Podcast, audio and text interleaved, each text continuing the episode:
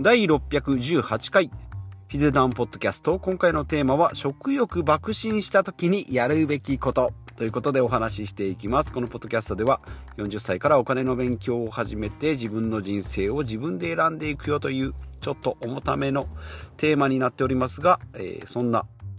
今回は健康の回でございますので健康のお話をしていきたいなと思います。お金とはちょっと関係ないかもしれないんですけども、今回は健康会となっております。はい、ということで、今回のテーマですね、健康会ですけども、その前にちょっと雑談ですね、今週からですね、まあ、12月、まだ11月ですけど、今週からですね、12月に入りますので、まあ、今週末からですね、ちょっと寒くなるということで、ちょっといつもより早いですね。だいたい、えっと、まあ、寒くなって、まあ、冬タイヤに今週変えようかなと思うんですけど、冬タイヤに変えるのはだいたい12月の20日ぐらいですかね。クリスマスぐらいから、まあよ、ようやく雪が降るぐらい。ですね。まあ、年明けて、まあ、どうですかね。5回とか10回ぐらいですかね。本当に冬タイヤが必要な日っていうのが。はい。まあ、そのためにですね、準備をしておくっていうのは、まあ、今週末からやっておこうかなということで、まあ、冬タイヤにもしますし、まあ、防寒着ですね。まあ、防寒着、服装もなんですけど、まあ、服装はですね、まあ、そんなに寒がりではございませんので、まあ、アウターを着て、インナーを着て、まあ、大体3枚ぐらいですね。はい、ヒートテックも着ません。ヒートテック着るとですね、動くと汗かいてしまうで、地獄のようになってきますので、冬、冬でも、えー、シルキードライ、シルキードライじゃないか、今。エアリズムか。はいですね。ユニクロのエアリズムを、えー、ずっと夏場、冬場問わず着ておりますということですね。はい。で、今回の、えー、本題ですけども、今回食欲増爆心ですね。もう最近ですね、めっちゃ食べ物食べますよというお話をしておりますけれども、もう知らねえよの塊ですけどね。はい。先週からですね、ちょきっかけはチョコクロワッサンですね。まあ、そもそもそんなに今パンを食べてない食生活の中でチョコクロワッサンを不意に食べたらまあかといってパンとかですねケーキとかまあその家で出てきたりイベントの時とかですねあのレストランで出てきたりとか、まあ、そういうのは全然普通に食べますのであのこれは食べないよっていうことではなくて普段の生活の中に食べる習慣がないんですけど食べるとですねもうめちゃめちゃうまかったっていうのがまチョコクロワッサンで。そこからですね先週からこの今週にかけての1週間ですね。まあコンビニ行ってはパンを買い、なんかスーパーに行っては甘いお菓子を買いっていうですね、まあ、そういう1週間が続き、もう明らかにお腹がぽっこり出たんじゃないかなというぐらい、まあ、体重的にはそんな変わってないんです。明らかに食べる量がもうバグバグった、まあ、バグったというほどでもないんですけどね。はいまあ、そんなことがありましたので、まあ、今週はちょっとこう一段落して、まあ、バグった時にその食欲食欲が爆爆心爆増した時にまあやるべきことっていうのをえー、お話ししていきたいなと、えー、思います。まあ何のダイエットのその権威性もない私がですね、えー、ただただ感覚で喋るというところで、まあ時には断捨離の部分とか習慣の部分、まあそういったものを織り交ぜながら話していきたいなと思います。はい。で、まあ、結論としてはですね、まあ、習慣を見直すですね。見直す。習慣を見直していくということ。それから、まあ、ゴールメス、ゴールを、まあ、目標を再確認していくと。で、あと3つ目は体と相談すると。まあ、この3つが、まあ、ポイントじゃないかなというふうに思います。まあ、きっかけは先週も言い、あ先週先ほど見ました。まあ、秋、秋といってもちょっと遅咲きですけどね、もう冬に差し掛かってるんですけども、まあ、間食ですね、おやつの時間、おやつの量が爆増しましたよと。いうことでこのままで大丈夫かなというのをまあふと思ったところですね。はい、いやまあこんな人におすすめよっていうのもまあついついお菓子がやめられないっていう私もそうですけどね。なんか袋のお菓子を食べ始めると途中でやめられる。あの途中でクリップを止めてやめる人の気が全く分かんないですね。もうあの一袋開けたらですね完食しないとなんか取り置きみたいなのがあんまりできないんでもう全部食べてしまう。もうお腹がはち切れそうになっても食べちゃうというぐらい食べちゃいます。はい、であとはまあ生活習慣が作れないとか、まあ、めちゃめちゃ食べちゃう。まあそうですね私もどれも爆爆食いも結構しちゃいますしね未だに大盛り頼んじゃいます。大盛り100円プラスだったらコスパいいじゃんって思うんですけどね食べた後でうーってああ多かったっていうふうに思っちゃいますけどまあ、そういう人もたくさんいるんじゃないかなと思います。まあ、45歳のサラリーマンだとそんなに食べないんじゃないの？と思うかもしれないんですけど、やっぱりまだまだ食べちゃいますね。はい。いうことで、はい、今週の 今日のテーマ、健康といえですね、ただただご飯を食べちゃう、お菓子を食べちゃうという話ですけどね。はい。で、ポイント3つですね。えー、先週先、先週かな？もうお話し、お話ししましたけど、まあ、うまいものにはですね、訳があるんですね、やっぱりね。人間がこう、パチンコ屋とかでもそうですけどね、パチンコ屋とかゲームセンターもガンガンに音鳴ってますけど、あれはやっぱりこう、感覚を麻痺させる。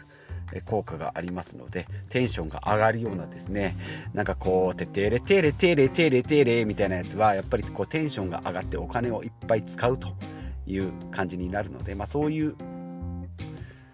食べ物にもですね、そういうものがあります。まあ前回言いました砂糖、小麦粉、油ですね。まあ、この辺やっぱり美味しいですからね。まあ、白いタンパク質と言われるようなご飯とかですね。まあ、あとは麺類、なんかパンとかケーキ、お菓子なんかですね。そういったもの、まあ、行列ができる店っていうのはやっぱりそういうものが多く含まれております。えっ、ー、と、いりこ、煮干しの店で大行列ってあんまり聞かないですもんね。なので、まあ、うまいものには訳があるし、まあ、それを食すと幸福感が得られるよと。まあ、もう麻薬的なうまさがあるよと。たまにありますよね。もうこれもう、もうあの、逃げられないぐらいうまいなという。やめられないなっていうやつですね。はいで、え、まあ、うまいものには訳があるっていうのが、まあ、知っておくってことですね。はい、であとは、まあ、運動、食事、睡眠のバランスを考えるということと、あとは、まあ、自分の特徴ですね。なんか、ご飯は我慢できるけど、甘いものが我慢できないとか、フルーツだったらなんとかあセーブできるけどとかっていう、麺類だったらどうしてもなんか食べ過ぎちゃうとかって、やっぱり自分の好み、しうんというか、まあ、パターンが決まってきますので、それをまあ知っておくっていうのがいいんじゃないかなと思います。まあ、私の場合はそうですね、ご飯、白米が結構止まらない、えー、なんか丼もんとかですかね、卵かけご飯とか、ああいったものが非常によく。焼肉とか言ってもやっぱご飯めちゃめちゃ食っちゃいますもんね。ああいうものとか麺類もそうですね。で、その後の甘いもの。それからまたしょっぱいもの、甘いものって繰り返すともうなんか地獄の鬼のように食べてしまうというのがあったり、まあ、カレーなんかもそうですねルーが多かったらご飯をおかわりしてご飯が余ったらルーをおかわりしてってもう一生食べれるんじゃないかなっていうそんな感じの、はいえー、自分のパターンを知っておくということですね。はい。じゃあ具体的にはどういうところを気をつければいいですかっていうことで、まあ、次回の念を込めてですね私自身に言いたいですね、まあ、よく噛む。一時期よく噛んでたことあったんですけど、20分かけてご飯食べなさいよって言われて、20分長えなと思いながらですね、よくよく噛んでいくと、茶碗一杯のご飯も、なかなか途中でですね、もうお腹いっぱいになったんじゃない、なっちゃったんじゃないのっていうぐらい、よく噛めばいいって分かってるんですけどね、やっぱりどか食いする、なんか流し込む、麺も流し込む、ずるずるいく、これがやっぱ気持ちいいんですよね。はい。なので、まあ、よく噛む、それから大盛りをやめる。でも、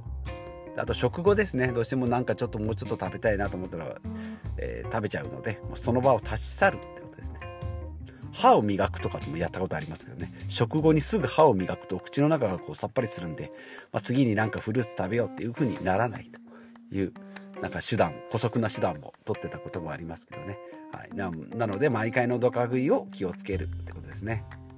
はい、あとまあ定期的な運動習慣で、まあ、代謝を良くするとやっぱり肉肉とか脂肪とかつきにくくなるしやっぱりあれだけ運動したんだからって言ってですねやっぱりゴロゴロしてるとゴロゴロしたついでに食べちゃおうと。もう食べちゃってゴロゴロもしてるんだからまあもっと食べてもいいだろうみたいなこう負のループになってくるので、まあ、それをですねなんか運動していることによって運動時間はですね食べる時間を忘れておりますので食べる意識を忘れているので、まあ、そういう時間を増やしていくというのがいいかなというふうに思います。であとは、えー、自分の癖をさっきも言いました。癖を知るってことですね。あったら食べちゃうよっていうことはもう予備をなくそうとか、スーパー行って安いからといって買わないとかですね。あとは水分とかをしっかりとって、まあ満腹中枢だけ刺激してあげればいいんじゃないかなというふうに、え思います。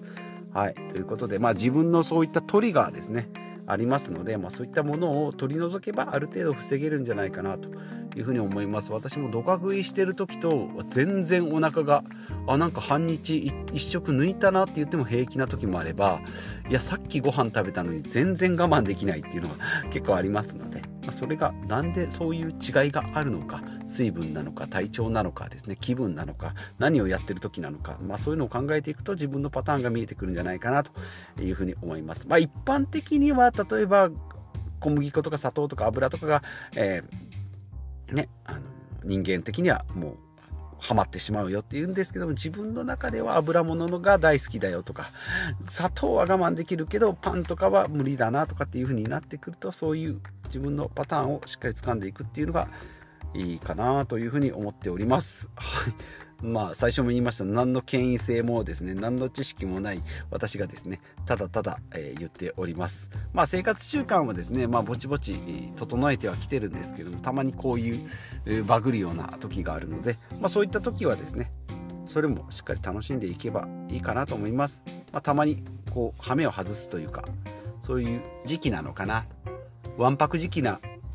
わんぱく時期が来たのかなというふうに、えー、自分でよく解釈しております。はい。ということで、えー、今回は健康会と言いながらですね、ただただお菓子とかご飯とかパンとかラーメンとかいっぱい食べちゃうよねという話を、えー、だらだらさせていただきました。はい、今回のまとめですね、人間の三大欲求ですね、睡眠、食事、性欲というふうに、まあ、自分でコントロールできることもあるけれども、できないことの方が多いということで、まあ、睡眠寝てないよ食べてないよとかっていう風になってくると自分の感情も、えー、制御もしにしにくくなってくるし、まあ、人間はそもそもですね餓死餓死とその、うん、食べ物がなくて餓死するのと恐竜に殺されるというこの恐怖から逃げる避けるために生きながらえてきたというふうに言われてきておりますのでやっぱり食べられないとかえー、いうことがあるとやっぱりピンチだというふうに感じますのでその辺ですね、え、まあ、とはいえですね最近お腹が減ったなとか感じないぐらいよくありました正月とかお盆とかですね。もう食っても食ってももう寿司食って肉食って寿司食ってみたいなループがありますけども。ああいうのではちょっとこう食欲食事の質質というか満足度も下がってきますしただただカロリーだけを消費していくので、まあ、その辺ですね。うまくああお腹空いたから美味しいものを食べたいなといううまいこう循環が得られるようにしていきたいなと思います。ます。まあそうですね、まあ、環境やシステムで改善できることからま始めてみましょうということとであとはまあ我慢してばっかりでも楽しくないので、まあ、食べる食べる幸福感もしっかり楽しまなければに、えー、人生の満足満足度も下がってしまうよということで、まあ、断捨離的に考えれば、まあ、ゼロで楽しむ。だからもう空腹であれば白米に塩かけた卵かけご飯、塩、塩結びでもめちゃめちゃうまいよというところまで、満足度を下げていくと、ご飯もしっかり楽しめるんじゃないかなという、ただただ当たり前のことを今回お話しさせていただきました。はい。ということで、え、今回も最後までお聞きいただけたのかどうか、あまだ、えー、わからないですけども、まあ、ここまで聞いていただければですね、本当にありがとうございます。ということで、40代サラリーマンがですね、えー、先週からチョコクロワッサンをきっかけにチョコレートにはまるというお話からですね、食欲が爆心したので、ちょっと気をつけないといけないよね、とでも食べるの美味しいよねとか楽しいよねっていうのをつらつらお話しさせていただくポッドキャストとなっております。まあ、月曜日が節約、火曜日が断捨離、水曜日が健康会、で、明日がですね、木曜日、資産運用ということでお金を増やしていこう。で、金曜日は自分でお金を稼ごうという、えー、お金のお話を、金にまみれたですね、お話をしていきたいなと思います。えー、また、えー、お聞きいただければと思いますので、えまた次回、えお会いしましょう。